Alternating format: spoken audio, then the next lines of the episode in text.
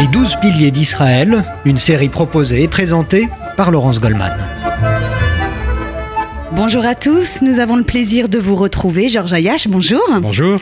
Pour cette série inédite sur RCJ, au cours de laquelle nous feuilletons l'histoire de la naissance et de la création de l'État d'Israël à travers le parcours de ses illustres fondateurs. Vous êtes l'auteur de ce livre passionnant, Les douze piliers d'Israël, publié aux éditions Perrin, dans lequel vous nous faites découvrir les personnalités de ceux que l'on appelle les pères fondateurs du sionisme. Nous allons nous pencher en votre compagnie aujourd'hui sur le personnage de Moshe Dayan, le premier sabra de ces douze personnages. Et l'on va voir, Georges Ayash, que cela va compter dans son parcours à la fois politique et militaire. C'est un vrai personnage de légende, hein, Moshe Dayan. On le ah. voit sur la couverture de votre livre avec son célèbre bandeau noir. Son célèbre bandeau, non, c'est un personnage totalement atypique par rapport à, ce qu'on pourrait appeler l'establishment sioniste hein, des débuts d'Israël. Euh, une personnalité très forte d'abord, euh, qui, qui s'est affirmé dès l'enfance et l'adolescence. Hein. C'était un type qui avait vraiment du caractère et qui, qui savait, qui savait s'imposer. Et évidemment, la, la, la, la, suite des événements euh, va être plus, plus contrastée. Il va, il va s'engager d'abord du côté anglais. Euh, il va faire, partie des célèbres bataillons de choc qui œuvraient la nuit, hein, les, euh, ceux qu'on appelait les hommes de Wingate. Et puis ensuite, il va se, heurter aux Anglais qui vont l'emprisonner et il va être relâché pour euh, monter des missions d'ailleurs pour les Anglais. Et c'est là où il aura l'infortune de perdre son œil et ce qui va le rendre célèbre, ce qu'il n'aurait jamais soupçonné sur le moment. Ça l'a rendu célèbre hein, dans le monde entier, hein, ah, euh, d'ailleurs. Le, hein. bandeau, c'est significatif de Dayan, encore maintenant.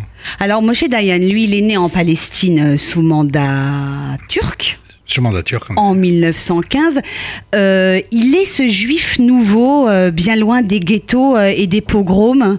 Est-ce que c'est un peu l'image qu'on se fait du héros sioniste, moi, chez Dayan C'est l'image qu'on s'en fait. D'abord, il coche toutes les cases. Hein, et toutes, toutes, les cases. Il est né en Israël, donc c'est un sabra. Il est né dans un kibbutz. Il a Degania, qui, qui, va être intitulé après la mère des kibbutz. Hein. C'était un des premiers kibbutz. C'est un des premiers kibbutz, au lac Tibériade. Et, et, par la suite, il va, il va être l'homme des, des, premières, en quelque sorte. Hein.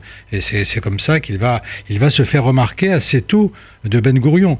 Euh, qui d'ailleurs aura une mauvaise foi incroyable vis-à-vis -vis de lui, comme il l'a eu souvent à l'égard de certaines personnes, en disant mais je l'ai connu très tard, mais tout se passe comme si on m'empêchait de le connaître, alors qu'il le connaissait depuis 43, 44. Hein, euh, mais dix ans après, il disait ça, on m'empêchait de le connaître, et c'est incroyable parce que c'était un homme exceptionnel, etc.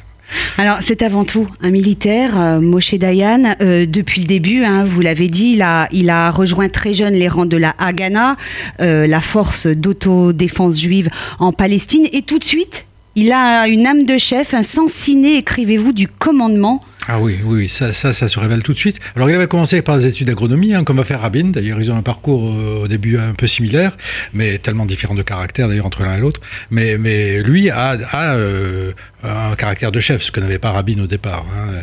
Et, il s'affirme, il s'affirme là-dessus. Et s'affirmant, il se crée des inimitiés, bien évidemment, euh, parmi les, gens de l'état-major, parmi les gens proches de Ben Gourion. Et, donc il devient un peu la bête noire de pas mal de gens, qui ne demandent qu'une chose, c'est qu'il se heurte à une vraiment difficulté qui se, qui se euh, d'ailleurs, euh, on, le découvre en lisant votre livre, euh, un petit aparté, ils ne s'entendaient pas tous très bien, hein, ah ces responsables sionistes d'avant l'indépendance et de juste après. Il y avait beaucoup d'inimités, de conflits. lui, Moshe Dayan, c'était un proche de Ben Gurion? C'était un proche de Ben Gurion, c'était l'homme de Ben Gurion, et, effectivement, il, va, il, va, il va subir un peu les, contre-coups de, de, la disgrâce relative qu'a connue Ben Gurion à la fin de, son, de sa carrière politique mais en tout cas, euh, effectivement, au sein même de l'état-major militaire, il avait des ennemis. Hein, et, parce qu'il était trop extraverti. Il était du genre, par exemple, lorsqu'il était euh, chef adjoint d'état-major, à se planter au, dehors du ministère de la Défense et prendre un fusil et de tirer sur les palombes qui passaient. Euh, sous prétexte que le soir, il avait une soirée d'anniversaire et il avait promis à sa femme de ramener du gibier.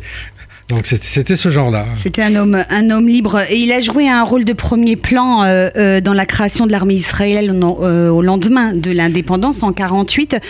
vous diriez qu'il incarne cette nouvelle génération de responsables israéliens après la guerre d'indépendance Oui, oui. Parce que les, premiers caciques de, l'armée, c'était des anciens de la Haganah qui avaient cette mentalité-là. Ils n'avaient pas une mentalité de fonceuse, ils étaient plutôt, plutôt conservateurs. Lui, c'était un peu l'armée napoléonienne C'était le genre à être maréchal à 28 ans, à foncer, sans peur. C'est vraiment l'image, et c'est pour ça qu'il a séduit Gourion. Il reflétait l'image qu'il voulait donner du nouvel Israélien. Est-ce qu'il a été populaire en Israël? Vous dites qu'il a été la star de Tzahal. Il a eu des succès militaires bah, très importants. Il a été la star de Tzahal euh, en 1956. La campagne de Suez a fait sa popularité. La campagne de 67, c'est pas lui qui l'a conçue, c'est Rabin. Mais c'est lui qui en a retiré tous les lauriers politiques. Et pourquoi? Parce qu'il était euh, ministre de la Défense au dernier moment et il s'est mis en avant. Il savait très bien tirer la lumière. Hein. Il n'oubliait pas de, jouer les relations publiques, etc. En revanche, à la fin de sa carrière a été plus, plus triste parce que la guerre de 73 a été mise à son débit.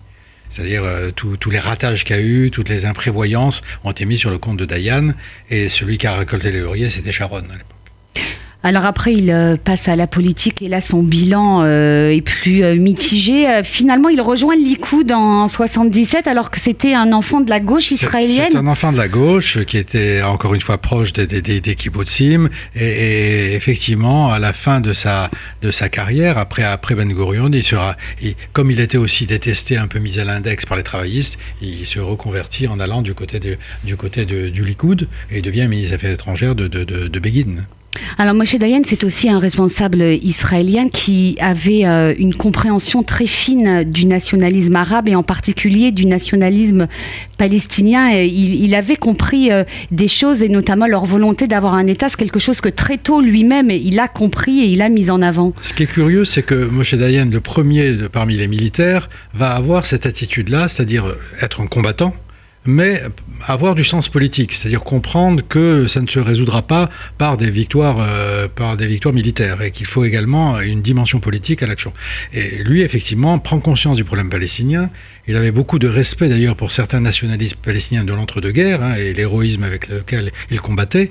Et par la suite, effectivement, il ne va pas jouer le maximaliste. Pas, il, il a gagné la guerre, mais il veut gagner aussi la paix. Donc avoir une attitude plus modérée et plus conciliante. Et ça s'est traduit comment euh, Finalement, il a réussi à euh, C'est-à-dire faire progresser, en tout cas, le combat pour la paix. Il n'a euh. pas vraiment réussi à faire progresser parce que c'était pas vraiment un politique, d'une part, et d'autre part, après 1967, c'était pas évident de jouer une politique de concession parce que tout, tout, tout plaidait en faveur d'une extension d'Israël. Alors, il était proche de David Ben Gurion, vous l'avez dit. Il était proche également de Shimon Peres, je crois. Il était proche de Shimon Peres, c'est-à-dire qu'il formait un couple, un attelage assez, assez complémentaire, très différent de caractère, même à l'opposé. Mais ça, ils sont bien entendus finalement euh, d'un bout à l'autre. L'un était plus modéré que l'autre, l'un était plus dans l'ombre que l'autre, donc ça, ça fonctionnait bien. Il n'y a pas eu de rivalité euh, euh, trop trop forte. Et comment a-t-il terminé sa vie, Moshe Dayan? Bah, Tristement, parce qu'il était un peu marginalisé, la maladie l'a beaucoup affaibli, il, a, il avait qu'une passion, c'est l'archéologie, d'ailleurs on lui a reproché, parce qu'il s'est un peu approprié des, des, des, des trouvailles qui revenaient à l'État. Et en plus, avant sa mort, il les a revendus à l'État à un million de dollars. Donc, euh, ça a fait, un homme d'affaires. Ça a fait jaser, ça a fait beaucoup jaser, en effet. Et d'ailleurs, on disait le, trafiquant d'antiquité hein, euh, parmi l'état-major militaire.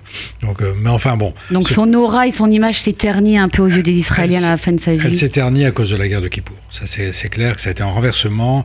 Et ces trahisons, entre guillemets, sur le plan politique aussi, ont fait en sorte que, que son image a été ternie, mais pas sa légende. Il reste toujours l'homme qui incarne ce renouveau d'Israël.